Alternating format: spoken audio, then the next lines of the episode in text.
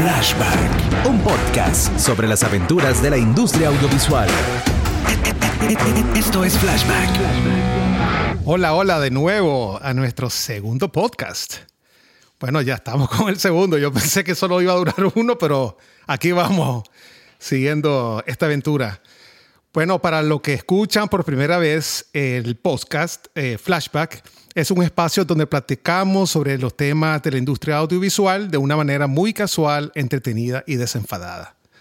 También les quiero invitar a que nos eh, escuchen en las diferentes plataformas de redes sociales. Déjenme decirles que son un montón. Les cuento esto porque tengo que hacer todo esto solito. Es un montón de trabajo. Imagínense, abrir cuenta en YouTube, Spotify, Apple Podcast, LinkedIn, Twitter, Facebook, Instagram y Vimeo. Es decir, son ocho plataformas. Y hacerla una sola persona, déjenme decirles que es bastante trabajo. Entonces, espero que realmente disfruten esto. Eh, bueno, eh, ¿quién es nuestro invitado de hoy en este segundo podcast y, y de qué va este podcast? Antes de decirles quién nos acompaña, les quiero contar que esta invitada es muy especial para mí ya que son de esos seres con un alma y un corazón más grande que la vida misma. Es una persona que se entrega completamente a lo que sea, ya sea profesionalmente o personalmente. Siempre encuentra algo bueno en las personas. Busca la excelencia. Nació en Honduras, pero podría decir que también lleva el alma nicaragüense. Tiene la combinación perfecta. Sabiduría junto con un alma joven llena de vitalidad. En este podcast platicaremos de Luaraun. Espero que lo esté pronunciando bien. Me va a corregir ella si no. Que significa al encuentro de, en lo cual fue ganador del quinto Festival de Cine Internacional Indígena, Indígena Garífuna, GIF, en los Estados Unidos, que se efectuó en mayo del 2016 en Venecia, California se ha exhibido en países como Suiza, Bélgica, Francia, Honduras, Nicaragua, entre otros. Cabe destacar que la lengua, danza y música garífuna fueron proclamadas como obra maestra del patrimonio oral e intangible de la humanidad en el año 2001 por la Organización de las Naciones Unidas. Un orgullo para los países con presencia garífuna como Belice, Guatemala, Estados Unidos, San Vicente, Nicaragua y Honduras. ¡Wow! Impresionante. Bueno, empecemos con nuestra aventura. Flashback. Esto es Flashback. Cineasta, productora, abuela, mamá y amiga.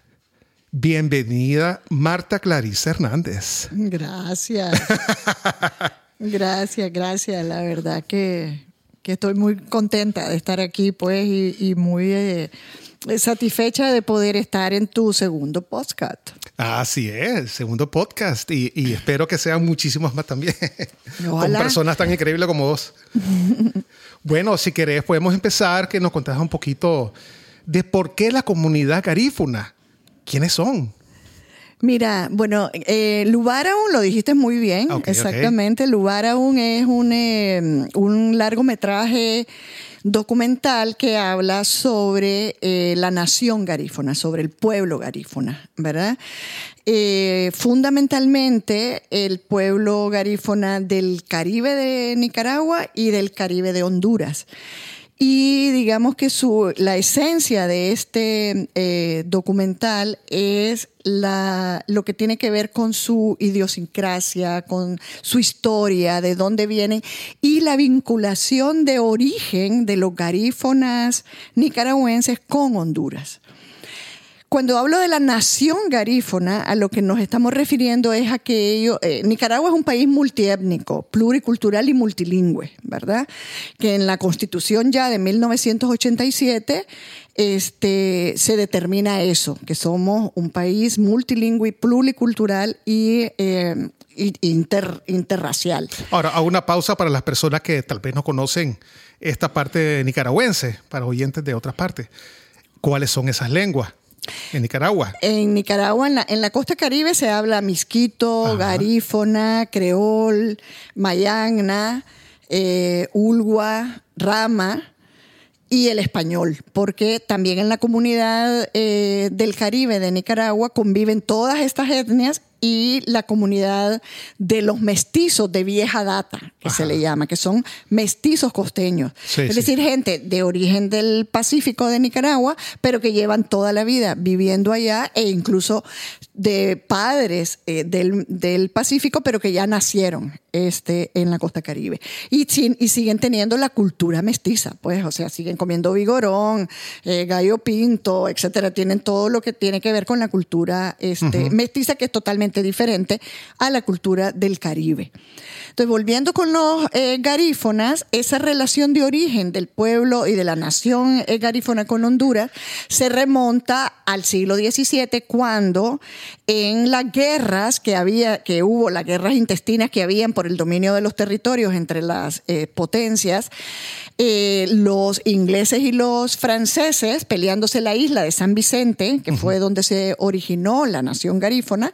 Un mapa, ¿dónde queda esa isla? Eh, queda cercano, en el Caribe, cercano a Venezuela. Ah, entonces en el sur. En el sur, sí, exactamente. La parte caribeña en el sur. La, parte caribeña del sur. ¿Por San Andrés? Más para abajo. Ah, ok, ok. Más para abajo. Y que más, mucho más para abajo, casi llegando a Venezuela. ¿Qué pasa? Que los garífonas, ¿quiénes son? Digamos, como para. Eh, los garífonas, ¿quiénes son y cómo se originan? Bueno, los garífonos son. Eh, eh, nacieron de eh, africanos, ¿verdad? Hay una gran teoría que, que, habla de que son africanos del occidente del África este, e indígenas caribes y arahuacos.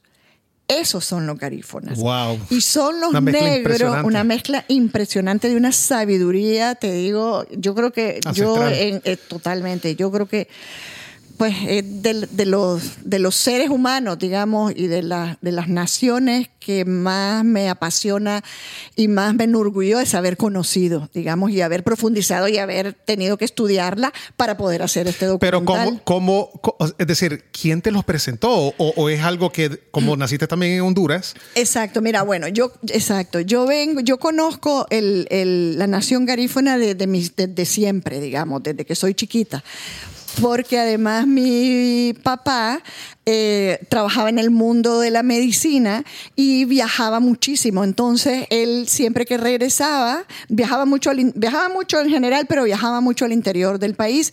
Entonces, siempre que regresaba, llegaba, llegaba contando historias. Entonces, a mí siempre me ha fascinado que me cuenten historias, pues, ¿verdad? Desde que era chiquita. Entonces, por supuesto, en ese tiempo no se me ocurría que después yo iba a querer contar historias. Pero me encantaba que me contaran historias, que me contaran cuentos, pero me fascinaba mucho más que me contaran historias que sabía que habían sido vividos por esas personas. Sí. Entonces, eh, él, pues, nos hablaba también en Honduras hay misquitos, hay lencas, hay garífonas, hay creoles también. Pero una de las culturas eh, dominantes del mundo de los afrodescendientes son los garífonas. Entonces me fue interesando muchísimo, pues, y me fue interes y ya cuando fui creciendo y entré a la universidad, etcétera, yo actuaba en un grupo de teatro, yo actuaba realmente en la Compañía Nacional de Teatro en Honduras. Entonces, eh, mi maestro de teatro, que es eh, Rafael Murio Selva, que es un ser extraordinario, eh, él hizo muchos trabajos con el mundo garífona en la costa caribe de Honduras. Entonces, a través de él también conocí su cosmovisión, su manera de ver la vida. Y además que los garífonas en Honduras son, eh, forman parte de nuestra cultura, digamos, y son absolutamente conocidos pues, por, por todo el mundo. Eh, entonces siempre estuve muy ligada a ellos. Hay un ballet garífona, etcétera. Cuando yo me vine a vivir a, Nicaragua en diciembre de 1979 y eh, siempre me interesó el mundo del Caribe, el mundo del Caribe en Centroamérica realmente, ¿verdad? Entonces em, empecé eh, a, saber, digamos, de los afrodescendientes en Nicaragua, pero que también en el Pacífico de Nicaragua, por ejemplo, no se sabía claramente de los garífonas. Eran los, eran los negros que vivían en el Caribe, pero todavía ahora hay mucha gente que no sabe la diferencia entre el negro creol y el negro garífona. A mí me pasó eso. Yo aprendí esto hasta cuando vi tu documental.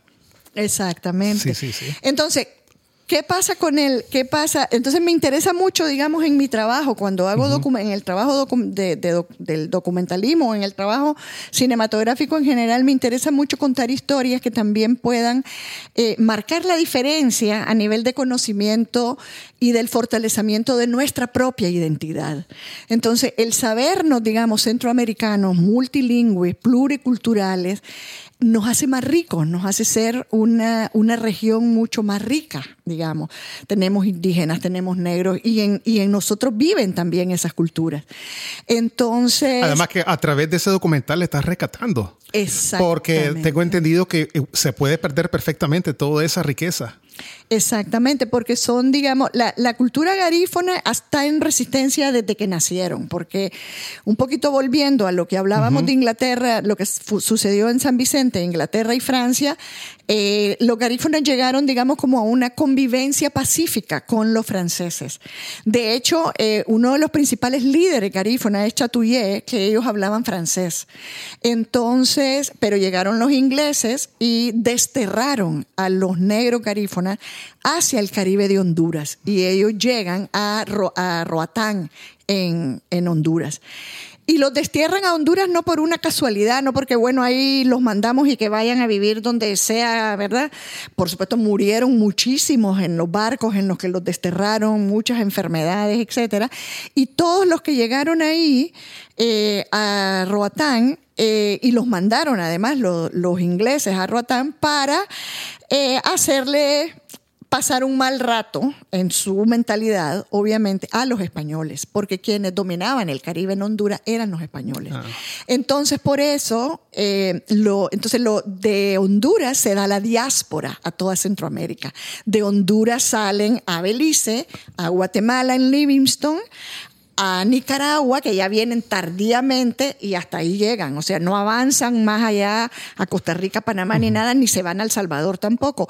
Y hay una comunidad muy, muy grande en Nueva York, que ya es, digamos, parte de una diáspora de migración económica, podría, podríamos llamarle, porque ya son ellos buscando una mejor vida.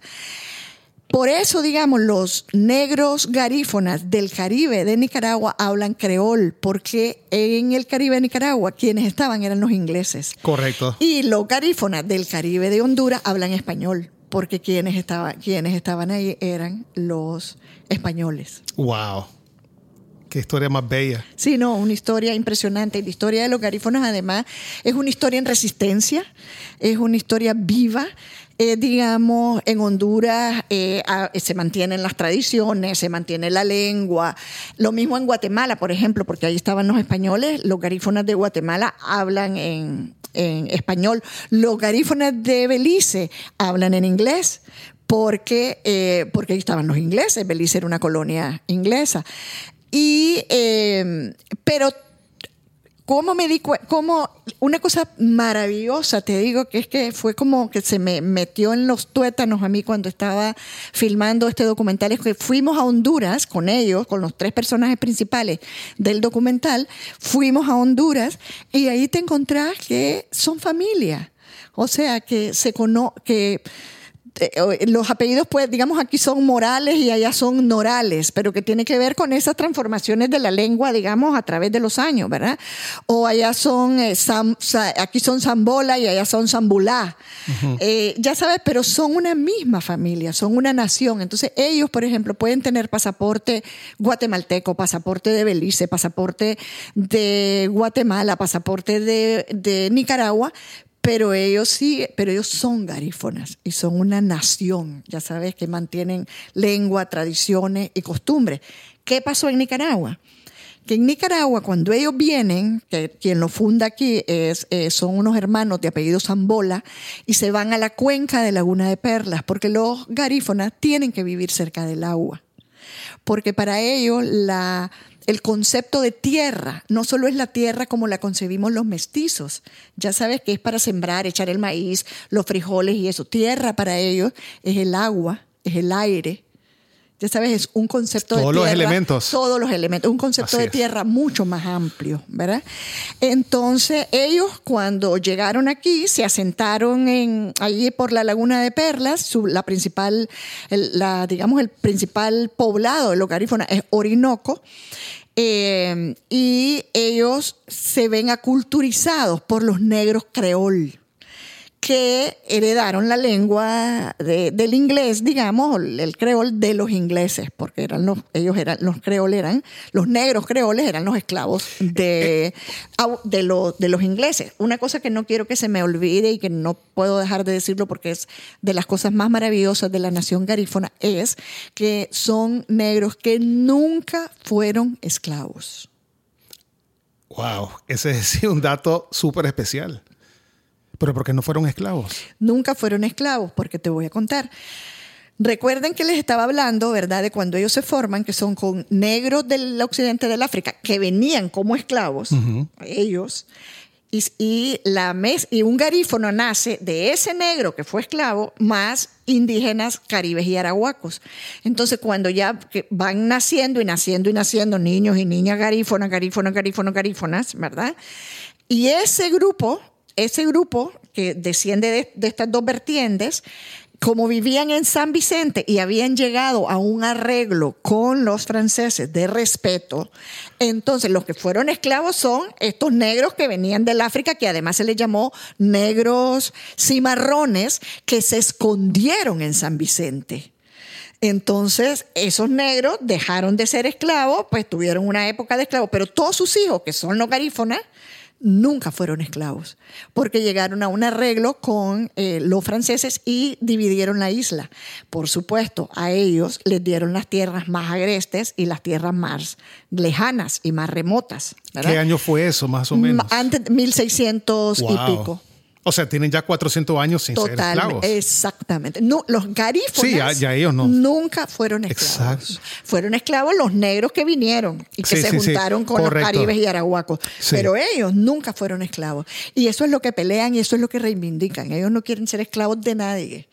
Ya, entonces, volviendo al tema de los garífonas en Nicaragua, es que en Nicaragua se aculturizan con los negros creol, entonces empiezan a perder la lengua, empiezan a perder costumbres, porque ellos son minoría. De hecho, todavía siguen siendo minoría, pero em, empiezan a perder su lengua y a hablar en creol, porque les daba pena hablar eh, garífona. Eh, uno de los personajes principales de Lubaran justamente cuenta eso, que es un anciano, un señor de 86 años cuando lo filmamos, que él, su mamá y su papá este, eran garífonas que vinieron de, de, Honduras. Entonces, él ya nació en el Caribe de Nicaragua, pero su mamá fundamentalmente su mamá, ojo, porque la lengua la mantenemos las madres, su mamá nunca les dejó de hablar en garífona. Es más, los castigaba si, no hablaban en garífona porque ellos querían, porque les daba pena en la calle o en la escuela hablar su lengua, porque además nadie la hablaba, solo ellos y eran poquitos. Entonces, eh, Dadí, que es este personaje principal, fue hasta hace 10 años el único garífona parlante que había en Orinoco. Ahora ya hay mucha más gente porque se ha desarrollado un proyecto de revitalización de la cultura garífona en Nicaragua y están entonces aprendiendo la lengua, aprendiendo las danzas, aprendiendo las costumbres. O sea, las costumbres realmente nunca las perdieron porque además son costumbres diferentes a las de la etnia creol, que es más eh, ligadas al mundo africano. Esto como esa mezcla entre, entre la etnia negra, digamos, que venía del África, y costumbres indígenas de los caribes y arahuacos es una fusión de esas dos cosas. Entonces ellos tienen una manera particular de preparar el pescado, una manera particular de sembrar y una manera particular de cocinar. Wow. Pero a ver, hablando del documental, quería preguntarte, ¿cuántas personas hicieron ese documental? ¿Dónde exactamente? Porque lo que estoy entendiendo que fue específicamente en Honduras. En Honduras y en Nicaragua. Y en Nicaragua. Sí. Mira, somos, eh, el documental es una codirección y una coproducción con María José Álvarez, que es una de mis mejores amigas y mi ex socia. Sí. Este, y lo produjimos bajo la firma de Luna Films. Y eh, trabajamos en el documental a nivel de producción, digamos, cinco personas. Nosotros dos, un sonidista, un asistente de cámara y este Fran Pineda haciendo la dirección de fotografía. O sea, bien, eh, bien íntimo. Un equipo muy pequeño. Súper pequeño e íntimo, porque, porque exactamente el documentalismo normalmente se trabaja con muy poca gente, digamos. Y nosotros, particularmente en Centroamérica, lo trabajamos, lo trabajamos incluso con mucha menos gente de lo que puede hacerse el documentalismo en otras latitudes de la Tierra por asuntos presupuestarios. Entonces nosotros hacemos un montón de cosas. De exactamente ¿verdad? de todo. Eh, todo, de, comprar el café y el agua, etcétera, etcétera, ¿verdad? Entonces éramos un equipo de cinco personas, luego digamos el editor, ¿verdad? Que fue quien lo editó y luego también la postproducción de sonido y la mezcla y todo eso, pero ya digamos eh, en, el proceso de, de la filmación que duró más o menos como un año, un año y medio, porque te, voy, te quiero contar también que empezamos el proyecto como íbamos a hacer un documental sobre los afrodescendientes del Caribe de Nicaragua. Y ahí íbamos a hablar de los negros creol y de los garífonas. Pero en la medida en que nos fuimos adentrando en la investigación, ya cuando estábamos en el tercer viaje de filmación,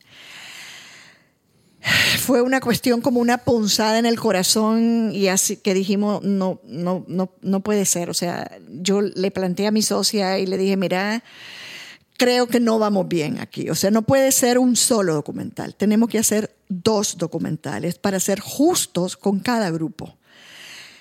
No me siento bien, no puedo dormir, o sea, no, no, hay demasiadas cosas que contar y son dos historias completamente diferentes que vale la pena revelarlo, porque además nuestra intención era poder contar en el Pacífico de nuestros países, de toda Centroamérica, que existe ese mundo de, en el Caribe y que existen estos dos grupos de afrodescendientes, fundamentalmente Guatemala, Honduras y, Nicaragua, eh, y que también existen, por ejemplo, los creoles que existan en el Caribe de Nicaragua, pero también hay una gran comunidad enorme, una diáspora enorme en Costa Rica, en el Caribe de Costa Rica. Entonces, esa noche, te digo, ese día fue un día difícil, fue un día complicado, porque significaba evidentemente que había que seguir consiguiendo dinero, porque no es lo mismo hacer uno y teníamos, entonces la María José estuvo a punto de matarme, ¿verdad? De decirme, mira, estás loca, o sea, yo ya no quiero seguir en esto, hagamos el que íbamos a hacer y ya. Pero pero lo, pero lo, lo, discutimos, lo hablamos y la verdad que llega, yo estaba totalmente convencida desde que me asaltó la idea, pues en una madrugada, me entendé que no podía dormir. Y ella evidentemente asumió también esta necesidad de tener que hacer dos. Entonces, en el caso de The Black Creole, que es un dueto sobre los afrodescendientes, entonces su hermano gemelo, el hermano gemelo de Lubaraun o el primo hermano, digamos, es The Black Creole eh, que lo filmamos en el Caribe de Nicaragua y en el Caribe de Costa Rica. Y Lubaraun en el Caribe de Nicaragua y en el Caribe de Honduras. Entonces había que conseguir plata para poder filmar en Costa Rica y en Honduras y además hacer un viaje más por lo menos al Caribe de Nicaragua para completar este universo. Y yo te digo que de las decisiones eh, a nivel artístico, digamos, a nivel cinematográfico, pues, y a nivel de concepto de, del trabajo, y una de las decisiones ejecutivas a nivel de producción más importantes que he tomado en mi carrera y de la cual estoy más orgullosa de mí misma. Es que, lo, o sea, escuchándote, o sea, lo que querés decirnos a todos, a los oyentes, eh, es que también los documentales evolucionan aunque uno ya tenga un guion, eh, un esqueleto, más o menos lo que va a hacer, realmente tenés que estar abierto a que las cosas pueden cambiar por completo. Exactamente. El documentalismo, esa es, digamos, de las maravillas del documentalismo y del armas de doble filo, ¿verdad? O sea, porque te regala la posibilidad de, de sorprenderte aún después de que has investigado, has hecho tu preproducción, tenés tus personajes escogidos, etcétera, llegas a filmar y encontrás otros seres humanos que pueden llegar a convertirse en tus personajes principales porque y, esa capacidad de sorprenderte como creador, ya sabes, y de decir la cosa no va por aquí. De hecho, la decisión de hacer dos documentales y uno sobre cada uno de los grupos la tomamos en un día de rodaje haciéndole una de las primeras entrevistas a Dadí, este personaje que tenía 86 años, que nos pregunta, que nos dice que su sueño es poder ir a conocer el lugar de sus padres. Wow. Ir a conocer el lugar donde nacieron sus ancestros, sus abuelos, sus padres, y que tanto le hablaban, ir a conocer el mar, porque él vive en la laguna, pero la comunidad de él queda en Tocamacho, no sé cuántos días de Tegucigalpa, ¿verdad? Y él quería ir a poner sus pies en la arena del mar de donde fueron, de donde eran sus padres. Cuando me decís la laguna, es la laguna de apoyo en el Caribe de uh, Nicaragua. Y él viene de una comunidad que está a la orilla del mar, a la orilla del mar Caribe en Honduras. Entonces él quería ir a conocer ese pueblo. Entonces él nos dice, mi sueño es ir a conocer de dónde vinieron mis padres. Y eso fue un molesta cerebro, que vos sabés que soy especialista en molesta cerebro, un molesta cerebro para mí misma que digo, yo no puedo dejar, yo ya, yo quiero ir a conocer el lugar de donde vinieron los padres de este señor. Ok, pero ¿cómo hacer para separar? Pues sabes que uno como que se apega a, a esos personajes a nivel personal. ¿Cómo hacer para hacer esa separación que también de directora? Y, y, no apegarse tanto. Es decir, ¿cómo, cómo, logras hacerlo? ¿Se puede? ¿No se puede? Trata uno, pero... Sí, trata uno y, y, se puede, porque, porque este personaje es un personaje demasiado entrañable y demasiado importante para la, para la nación garífona. Entonces, sus sueños eran sueños de, la, de ellos. Ya sabes, cuando nosotros hicimos la premier mundial de la película en Orinoco, en una pantalla gigante, que nos prestó la Cinemateca Nacional, todo el pueblo de Orinoco y sus comunidades, porque se organizaron para comprar diésel, comprar gasolina y venir en panga, venir en cayucos a su capital, que es Orinoco, a venir a ver esa película sobre ellos y conocieron el Caribe y todas las comunidades que filmamos en Honduras. Yo no te puedo explicar la sensación de absoluto placer y satisfacción que tuvimos cuando vimos eso, porque era poder regalarles a ellos la posibilidad de conocer de dónde habían venido sus ancestros, porque nunca van a ir o es muy limitada la cantidad de personas que van a llegar hasta allá. Y por otro lado, Dadí es tan importante y tan importante para Nicaragua, para Centroamérica y para la comunidad garífona, que él sigue viviendo a través de este, de este documental. La gente en Orinoco, muchas veces las familias se juntan porque tienen a su familia en Estados Unidos, tienen al hijo en Estados Unidos que se fue hace 30 años, no sé qué, y le ponen la película para que conozcan a Dadí y con, porque Dadía murió. Y la reacción de la gente, contame, porque eso debe ser algo impresionante. Porque seguramente había gente ahí que a lo mejor nunca habían visto un cine, no sé. Nunca, una pantalla, primera, vez. Primera vez que veían cine, ¿me entendés? Y que veían. Y en pues, esa escala, una cosa tan grande. Eh, Exactamente. El mismo Daddy, porque Daddy estaba vivo, gracias a Dios, cuando hicimos la premier y Daddy estaba impresionado de verse en la pantalla. además que salen una serie, ¿eh? sí, salen además, pues en el documental, digamos, es eso un rescate cultural y la posibilidad de ofrecernos al, al Pacífico de Centroamérica el conocimiento de este grupo, de este grupo étnico indígena. Bueno, yo puedo resumir para los muchachos que están empezando en esto. Algo muy importante para hacer un documental es investigación.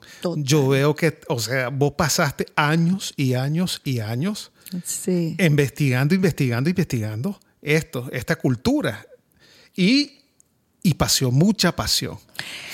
La pasión es básica y la pasión ese es el motor, que te empuja para tener tantos años y ser terco de que lo voy a hacer, lo voy a hacer, lo voy a hacer, lo voy a hacer hasta que lo logre. Y la pasión es la que te hace poder entrar en todo ese montón de procesos, ya sabes, porque es investigación directa, digamos que es ir a conocer los lugares, conocer a los personajes, etcétera, y la investigación indirecta, que es leer todo lo que se todo lo que esté a tu alcance sobre, sobre ellos, sobre el tema que estés haciendo, no importa, digamos, el tema de leer, mirar todas las películas, todo lo que se haya filmado sobre ese tema, escuchar todo lo que puedas, eh, escuchar investigadores, leerlos, eh, entrevistarlos, etc. Entonces, todo ese proceso de investigación es clave para que puedas tomar la decisión y puedas expulgar ¿Qué querés contar de todo ese universo? Ahora, algo importante para estos muchachos que entiendan alguna cosa. Porque cuando la Marta Clarice habla, se escucha todo, todo es bonito, todo es perfecto. Pero la realidad, yo voy a ser honesto conmigo mismo, es decir, ir a esos lugares son incómodos. Y no es para cualquiera. Entonces, tienen que saber una cosa. Si la, es decir, te tiene que llenar más de que las cosas que te molestan. Es decir, te, o sea, tienen que ser temas que te encantan tanto que todas las incomodidades no te importen. Yo creo que eso es algo que tal vez no puedes decir, porque ir a lugares que no hay baños, que no hay agua potable a lo mejor y que no hay todas esas cosas que uno cree que es normal, pero no es así. Y son, no es un día, no son dos días, son como decís, un año y medio, solo de la filmación. Más después toda la investigación y las entrevistas que también tienen que ir a esos lugares, todo incómodo. Entonces, por esto, por eso creo yo de que es una, una carrera que no es para, cualquier persona. Sí, yo creo que sí, que, que, es básico eso que vos, esa frase que dijiste, digamos, cualquier tema que querrás hacer en una película, sea película documental o sea película de ficción, te tiene que apasionar y tienes que estar absolutamente comprometido y casado con ese tema.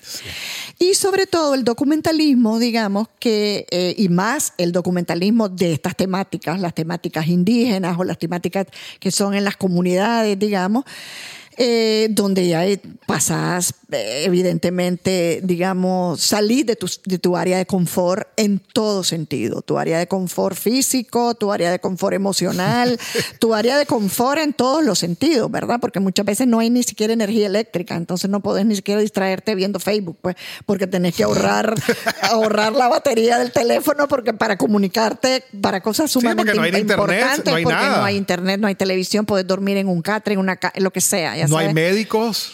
Eh, muchas veces no hay ni siquiera médicos o están, digamos, en comunidades más lejanas. Es una panga, llueve. Exacto. Por ejemplo, un huracán. Por ejemplo, el viaje que nosotros, imagínense, por ejemplo, el viaje que nosotros llevamos a nuestros, pues con, el sueño de Daddy de ir a, que además enriqueció el documental de una manera impresionante. Eh, y él está en Orinoco. Él lo, más largo que había viajado es a Bluefields.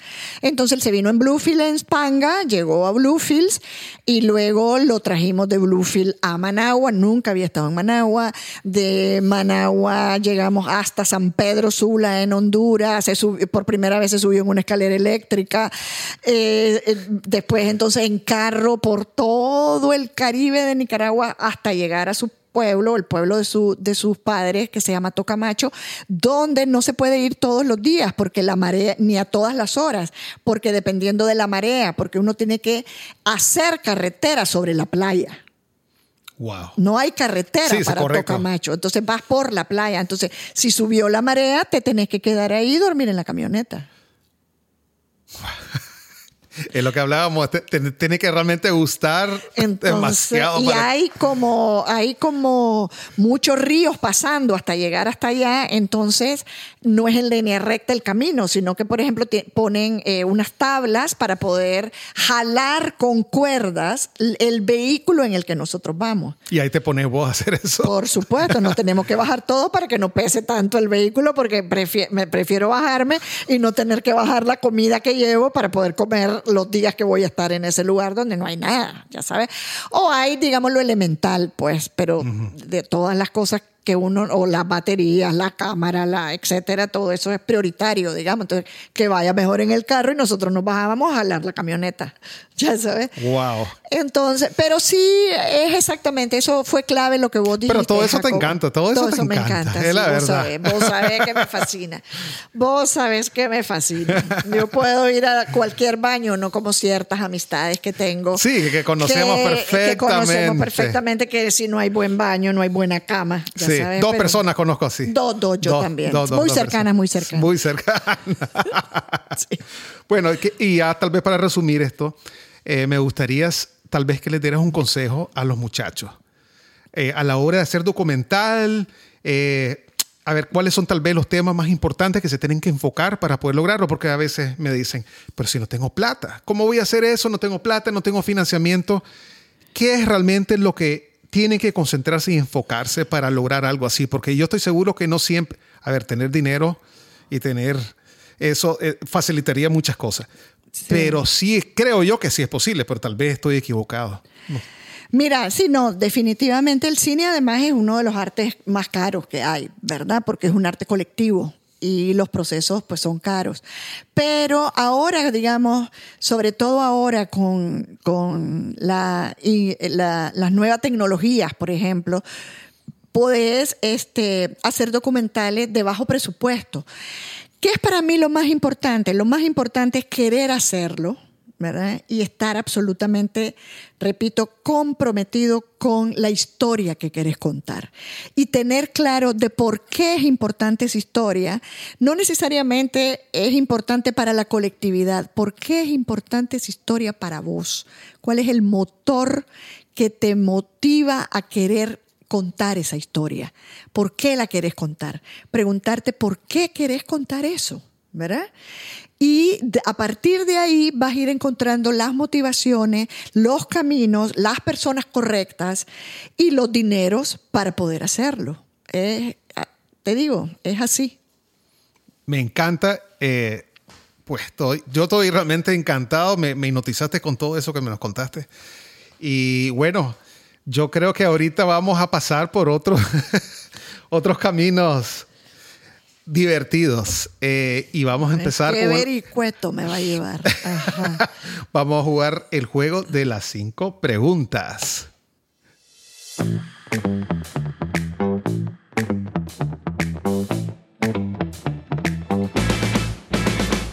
Bueno, vamos a empezar con la primera pregunta. pregunta número 5. Contame de dónde vino el apodo de Yaya Yayita. ya veo que él, ve, él, tiene alma de, documentalista, investigó el asunto. Mira, el, el Yaya me lo puso mi hermanito menor, Gabriel. No sé, la verdad que yo creo que le resultaba demasiado largo Marta Clarisa, no sé, pero me, él me puso Yaya y así me dice toda mi familia, realmente. ¿Toda tu familia te llama Yaya? Sí, sí, sí, toda mi familia. Yo no sabía eso, fíjate. Toda mi familia. Ahí ese pajarito me, me, contó que así se llama, ¿no? Él tiene sus informantes claves. Ojo, eso es muy importante en el documentalismo. Informantes claves que te cuenten cosas de tu personaje que nunca ni siquiera tu personaje te va a contar. Ajá, ya ves. Ahora, ¿qué cosa te quita la paciencia? Aquí puedes decir lo que querrás, No hay filtro. la ineficiencia me quita la paciencia. La impuntualidad. Eh, sí, la, yo creo que la ineficiencia es lo que más me quita la... Yo creo que estás poniendo un poquito de filtro ahí. La paciencia. la paciencia. Sí, o sea, bueno, eh, hay que, yo creo que aclarar una cosa aquí a los oyentes, que hay una, una tercera risa por ahí. Sí. Vamos a tener que presentarla. Está con nosotros, con nosotros Ciora Martínez. Hola, ¿qué tal? Bueno, Ciora, no sé, ahora tenés que contarnos por qué te estás riendo tanto por eso. La Ciora, la Ciora creo que podría contestar, tal vez mejor que yo, que me quita la paciencia. Hay muchas cosas que le quita la paciencia, pero cuando dice ineficiencia es como una sombrilla que abarca muchas cosas, ¿verdad? Pero sí, yo creo que la superficialidad también le quita mucho la paciencia, ¿verdad? Cierto, cierto, cierto. Tenés toda la razón, sí.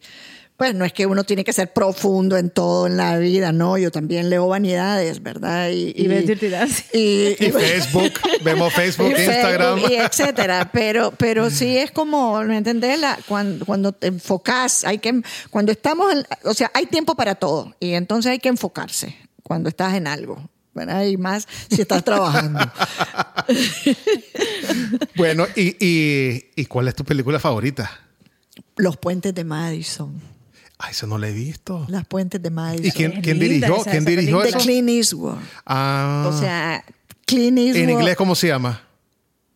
Puentes de Madison. Bridges, me imagino. ¿Ah? Sí, es Madison literal. Bridges. Es literal. Sí. Exactamente. Tenés que verla. Tengo que verla, no la he visto. Me, es mi película favorita. La Wow. podría ver, o sea, la podría ver mil veces, ¿me entendés? Eh, la he visto yo no sé cuántas veces y cada vez que la veo le encuentro algo nuevo. Me encanta Clint Eastwood. O sea, cuando te preguntan, hay una, hay una pregunta siempre en, en, en estas, así pues, en estas cosas que te dicen con qué personaje te gustaría encontrarte, porque son personajes, digamos, inalcanzables, porque cuando yo voy a estar donde está Clint Eastwood o cuando Clint Eastwood va a estar donde yo estoy, ¿me entendés? Aunque a veces la vida te sorprende. Pero digamos, ¿con quién me encantaría tomarme una copa de vino? Con Clint Eastwood. Wow. Es un genio. Es un genio. Y Los Puentes de Madison me fascina por encima de cualquier otra película. Le sigue bastante cercano. eh, eh, eh, ay, bueno, se me fue ahorita el nombre. Pero, pero Los Puentes de Madison es la película que más me gusta Tengo que de verla. todos los tiempos. ¿Será que está en Netflix? ¿Está en Netflix? debe estar, no lo Ah, sé, pues porque es vieja. Es una película de Clint Eastwood ya bastante ¿Qué, vieja. de los 70? Magnolia es la otra película que me, o sea, le sigue los talones porque me parece espectacular y me parece la mejor de las actuaciones de, de ¿cómo es que se llama el actor? De, bueno, ahorita se no, nos acordamos. es Bueno. para mí la, su la mejor actuación. Y vamos con la cuarta. ¿Qué haces para desconectarte? Medito, ¿Meditas? sí, hago meditación. ¿Cómo? La única. Medito, hago meditación de coros, de hago bastante o- varios tipos de meditación, pero la que más me la que más hago y la que más me funciona personalmente es la meditación de corazones gemelos. Que en resumen, en resumen, en bien amplio, digamos, y bien profundo, pero en resumen, así, en síntesis, eh, la meditación de corazones gemelos es bendecir, bendecir a- al universo, bendecir a la gente, eh, pedir el bien y pedir eh, bendición para todos los seres vivientes. ¿Y es solo en tu cuarto, en, afuera, en el Eh, jardín? depen- depende de dónde estoy. Muchas veces estoy Ah, filmando y me meto al baño y, Qué bonito, y- o a una habitación que no esté ocupada, por ejemplo, si hay mucha tensión, hay mucha tensión en el rodaje o hay mucha preocupación o no sé qué, eh, para poder tomar decisiones co- con, con madurez y con justicia, porque para mí la toma de decisiones, el principal elemento es ser justo. Desde mi perspectiva, obviamente, ¿verdad? Sí, sí, sí. Eh, entonces, si estoy muy ofuscada y no tengo claridad de, lo, de eso, medito y me, me encierro en un cuarto 10, 15 minutos y hago, hago esta meditación. Pues. Y a veces hago meditaciones en mi casa, por ejemplo, como en estas épocas, digamos, en las que tengo tiempo, entonces medito una hora. Eh, básicamente eso. Y en segundo lugar, caminar caminando eh, libero un montón de, tensiones, de preocupaciones y se me vienen un montón de ideas también eh, cuando voy caminando. Además, como soy documentalista, básicamente, digamos, entre todas las cosas que hago, el caminar eh, me gusta porque voy observando cosas, las casas, las ventanas, la gente, los zapatos de las personas, los buses que pasan. Entonces eso me, me relaja y me desconecta. A mí me encanta el, el jardín. Ay, Eso es una maravilla. Lo que pasa es que vos tenés un jardín bello y maravilloso. Yo tengo un jardín muy, muy, muy chiquitito, pues. Eh, pero sí, eso es una terapia. Sí, me be- encanta. bellísima, sí. Y vamos a la última pregunta. es, un pajarito me contó de algo de mis Honduras. Ay, Dios mío. Esto no puede ser. Yo ya estoy sabiendo quién es ese pajarito. El pajarito vamos- bandidito. y bandidito y vamos a arreglar cuentas con el pajarito. Bueno, mira, ese fue, Ese es un episodio, eh, digamos, la verdad que, que, te voy a decir sinceramente, no me avergüenza de nada de lo que he hecho en mi vida. Realmente vergüenza de lo que he hecho, no, porque todo lo que he hecho le he puesto eh, alma y corazón y cerebro, ¿verdad? En ese sentido, la introducción que vos hiciste, creo que hubo un momento que, fue una descripción bastante acertada. En otras cosas, creo que tu amor y tu cariño hacia mí hizo que fuera mm, eh, como muy este, florida, digamos, esa introducción. Pero, pero sí, digamos, haga lo que haga, le pongo ¿me entendés? Sea chiquito grande, sea lo que sea, le pongo alma, vida y corazón, ¿verdad? Intelecto. Eh, entonces, eh, ese episodio, además que me divertí bastante y fue súper. ¿Cuántos años tenía? Mi mamá, la única mi mamá me apoyó horrores, por supuesto. Ella, ella lo veía maravilloso aquello, ¿verdad? Y ella eh, se decepcionó cuando vio que solo era un episodio en mi vida y que no me iba a quedar, digamos, en ese mundo de mis y del modelaje y de todo lo demás. Pero llegué al modelaje, debo decir, en mi, en mi defensa que llegué a, la candidatura de Miss Nicaragua eh, porque yo era, eh, bueno, era por familia miembro de un club, ¿verdad? Pues como decir, estos clubes del Rotario, Club de Leones, club, un club, pues. Sí, sí. Eh, social, ¿verdad? Normal de, de, las épocas y todavía, pues, ¿me entendés? Y ahí sigue habiendo gente que se muere por estar en el club terraza o en cualquier club, ¿verdad? Entonces, por una cuestión familiar, pues pertenecía a ese club, digamos, y tampoco me resistía a estar, pues, ¿verdad? Em, entonces, a través de ese club también tuve una cercanía con la Cruz Roja de, Honduras.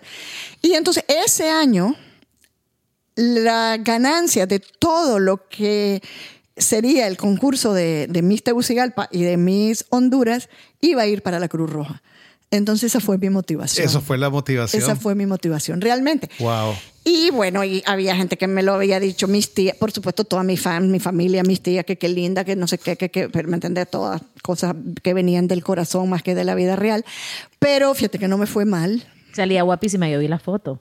Es que con foto y todo. Yo la vi, yo la vi. y me la enseñó el, pajarito, me la enseñó a mí. Vestido de baño y todo. en vestido de baño. Bella, mm. bella, bella, guapísima. Así que no fue cosa de familia.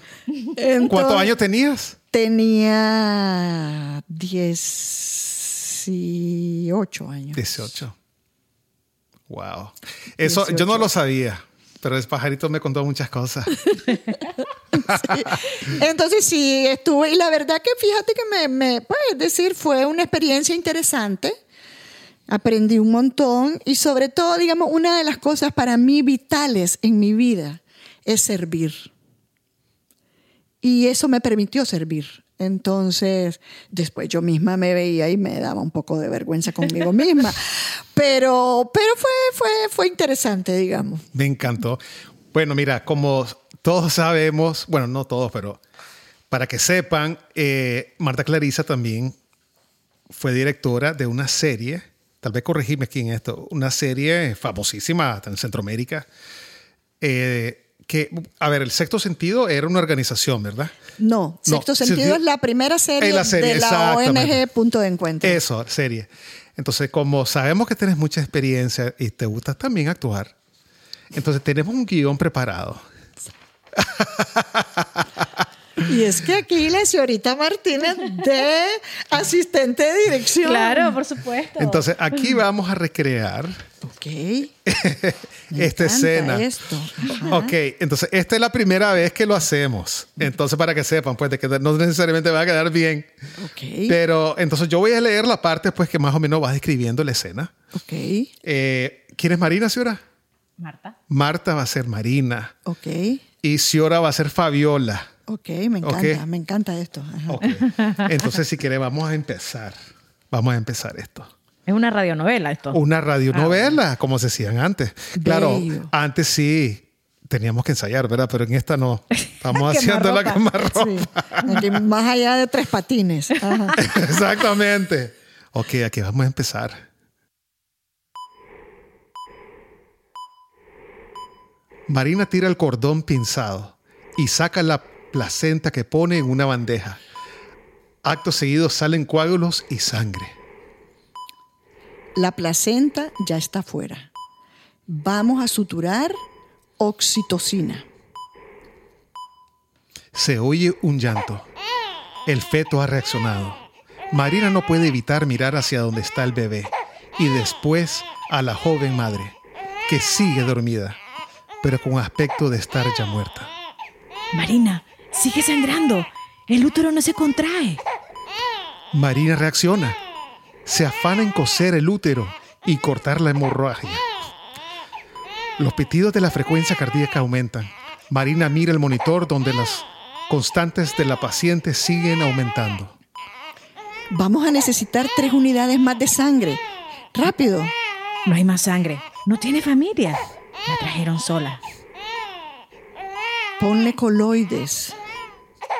Marina termina de coser y empieza a masajear el útero para ayudar a que se contraiga. Venga, aguantá, aguantá, contraete, contraete, maldita sea. El intento de contraer el útero no da resultados. Y eso sería. O sea, se murió nuestra paciente. Se murió. O sea, yo me estaba carcajando y, y disculpen que hasta leí mal varias palabras, pero la señora me dice, ¿y qué es este guion? El útero. El útero, no sé qué, no sé. Ay, pero yo me metí en el personaje. era Marina. O sea, yo ya vi a aquella mujer sangrando. ¡Qué horror! Ay, no. Bueno, este Pongámonos a escribir radionovela, yo creo que nos va a ir bien. ¿Verdad que sí? Mira, este, esto yo lo agarré del internet y voy a decir, voy a dar el crédito por si acaso. Este es pan de limón con semilla de amapola de Cristina Campos. Ah, ok. Esto fue después un, un fragmento de, Bueno, ese- hay de que saber video. qué, qué pasó con la madre. sí. Intenso. Hombre, es que ya, ya escucha, eh, ya sabes el latido y después escucha un bebé, el, bebé siempre, ¿verdad? Que te da una Sí, tensión ese sonido de un total. Es bebé que llorando. Es la vida, es la vida. Exactamente. Es, es la tensión de la vida y es la maravilla de la vida. Sí, pues yo creo que deberíamos de hacer más estos tipos de, Yo creo que sí, de- de mira. radionovelas, podcast, Sí, podcast total. novelas. Total. Ay, no. Estaba leyendo yo, siendo marina y pensaba en mis dos hijas. No te puedo explicar. Era como. Ajá, sí. cierto. Pues yo tengo dos hijas y un nieto. Entonces fue, fue tenso. Pues yo creo que ya no se hacen, ¿verdad? Este tipo de radionovelas. Yo creo que ya no. Ya. Sí, sí. Creo que no. Por lo menos no, no en nuestros países, digamos. Pues creo que en Cuba todavía se hacen, porque Cuba, digamos, es como la cuna de la radionovela y de la telenovela también. Pues, Porque aquí, eh, o sea, aquí, eh, aquí era Pacho Madrigal, ¿no? Se Pancho mucho. Madrigal, y- sí, sí, sí, sí, varias, varias. Y ya no se hace eso, ya no se hace. El Pancho Madrigal ya no está, ¿verdad? No, ya no, ya Otto de la Rocha murió. Sí. Y, y sí, digamos, todas esas series de, de así de radiales ya no se hacen. A mí me daba un miedo horrible Pancho Madrigal, chavalo. Sí, además los efectos especiales que se hacían y todo, Sí. además de manera rudimentaria. Todos los folies, pues, que Ay, se los folies en vivo, todo era en vivo. y, eh, era era, era súper interesante, sí. Así es. Bueno, este ya es un wrap-up. Ya terminamos nuestro segundo episodio. Encantados con Marta Clarisa. No sé si Ciora también quiere decir algo. No, yo estoy fascinada, en- encantada de tener a, a- a mi compañera de torturas publicitarias. Exactamente. sí. E- Ese es el otro lado de Marta, que Marta está- con nosotros con todas las producciones que hacemos en Mosaico y La Oveja Negra. Sí. Ahí, que, que es otro mundo. Es otro la mundo. publicidad, pero obviamente yo no quería invitarte a hablar de eso. Yo quería hablar con algo que realmente reflejara tu pasión Sí. a- al documentalismo, que yo sé que te encanta. Y yo sé igual todo lo que es cine, te encanta, pero el documentalismo yo veo que especialmente es lo que te Sí, toca. Sí, sí, sí, sí, es lo que me, sí, me mueve, me mueve. ¿Verdad que sí? El- el- en general el cine, el audiovisual y como te digo, todo, lo- to- a todo le pongo una gran pasión, pero el documentalismo es, es mi razón de vida. Lo sabemos. Sí, total. Bueno, Pero sí, pasamos muy alegres también haciendo publicidad. La verdad. tenemos muchas anécdotas. Y, no, y aparte además lo que aprendes haciendo publicidad. O sea, para la gente joven, digamos, que nos está escuchando y la gente no tan joven también, eh, la publicidad, digamos, en, en, algún momento de mi vida yo incluso eh, eh, la satanicé en el sentido de la frivolidad, etcétera, etcétera. Pero realmente la escuela de hacer publicidad es impresionante. O sea, aprendes muchísimo. Y el ritmo y saber cómo resolver problemas. Exacto. Eso es sobre todo porque es problemas rápidos. Tenés que pensar rápido en la publicidad, no tenés tiempo, entonces tenés que pensar rápido y bien. Sí. Entonces, un training increíble. Yo les digo que me siento bien agradecida y bendecida realmente de trabajar en publicidad porque aprendo un montón. Sí, yo igual, a mí me encanta. A mí también. Bueno, muchas gracias y, ya saben, eh, síganos escuchando y en todas las, las, redes que les había explicado antes y vayan a mi página web, jacobfilms.com. Ahí van a encontrar sobre todo los blogs. Ya viene un blog nuevo donde pueden leer y ver todo atrás de las escenas, atrás de cámara, fotos, videos. Y bueno, muchas gracias. Y nos seguimos viendo. Flashback, un podcast sobre las aventuras de la industria audiovisual. Esto es Flashback.